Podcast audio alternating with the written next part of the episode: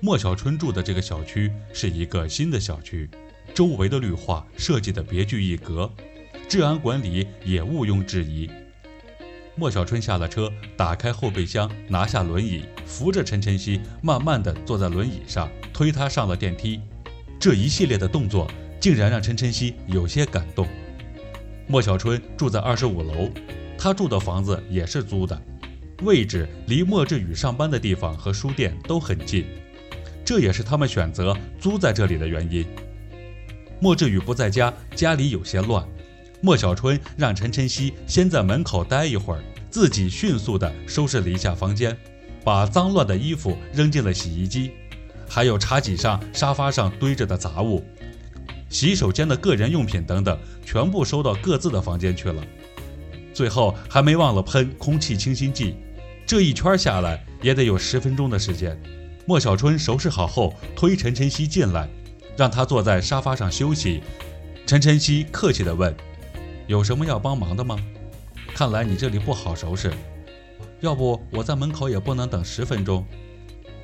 我要是不坐轮椅的话，早就跑进去看看单身老爷们的房间到底有多乱。你还是，你还是在沙发上好好休息吧。如果你觉得无聊，给你拿本书。莫小春尴尬地回答说。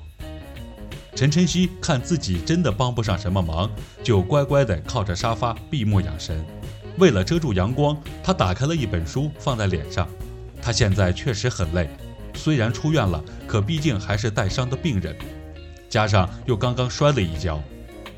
莫小春打开折叠床，铺好床铺，发现折叠床不稳，所以他打算自己住书房，让陈晨曦住自己的房间。他把自己经常用的衣服和物品全部拿到了书房。房间收拾好了，莫小春发现陈晨曦已经蜷在沙发上睡着了。他细心地拿了被子给陈晨曦盖上。这时候，莫志宇打电话过来，莫小春捂着电话到书房跟莫志宇通话，他怕吵到陈晨曦休息。莫志宇得知陈晨曦要住在家里，虽然反对，但是他也尊重哥哥的决定。陈晨曦睡了一会儿后醒了。发现中午还没有吃饭，现在肚子非常饿。莫小春煮了面放在桌子上。睡醒了，茶几上有面，你快吃吧，我吃完了。哦，陈晨曦伸了个懒腰后，便不客气的大口吃了起来。毕竟一上午没有吃饭的他，确实有些饿了。这面真好吃，想不到你还会做饭。那你就多吃点，这样会恢复的很快。这么快就要赶我走了呀？我可是刚搬进来。没有了，你别多想。吃完饭后，陈晨曦慢慢站起来，现在他只能用一只脚跳着走路，两手扶着沙发和茶几，坐到轮椅上，开始参观莫小春的家。每一个房间还挺大，这是一个九十多平米的小三居室。这时，陈晨曦好奇地问莫小春：“为啥不买房？租房多不划算？需要资金周转呢？”莫小春边工作边回答。陈晨曦走到莫小春的房间，看到床头柜上有照片，这是你小时候的照片。嗯，你小时候很可爱呀，你现在跟小时候没有太大区别，最起码眼睛和嘴都没有变。莫小春转过身来，跟陈晨曦说道：“你睡我的房间吧，我睡书房。我每天都会去书店，你看你是每天在家里办公，还是每天跟我去书店？”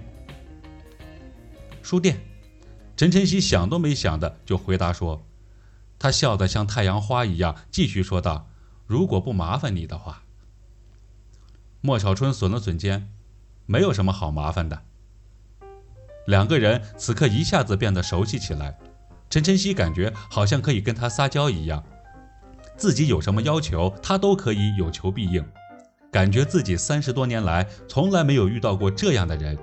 但陈晨曦也知道这是莫小春履行他要负的责任，可也看得出七分是责任，还有三分不是。陈晨曦把自己住进莫小春家里的事告诉了董兴。董兴听后非常惊讶，在董兴的认知里，怎么可以住到陌生人的家里？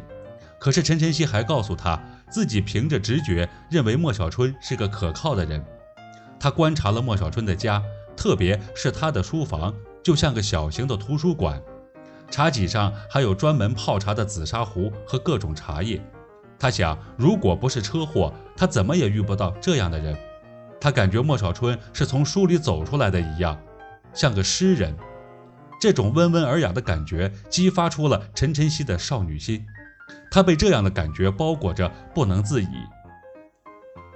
就这样，莫小春每天早上带着她去书店，晚上和她一起回来。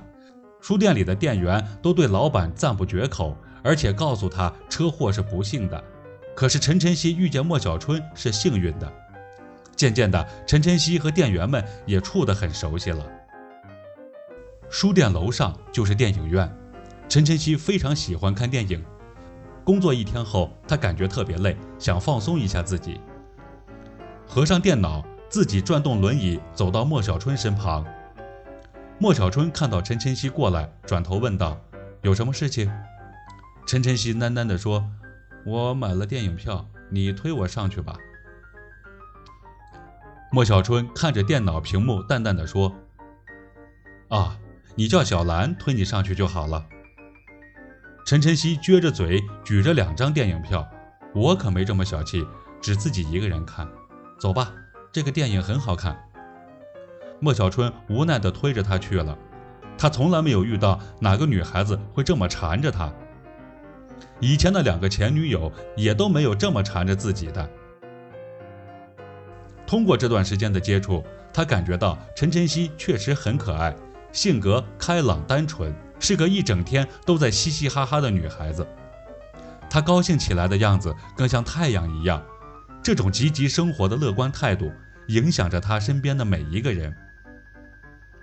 店员小兰也观察到，老板的眼神有时候会落到陈晨曦的脸上，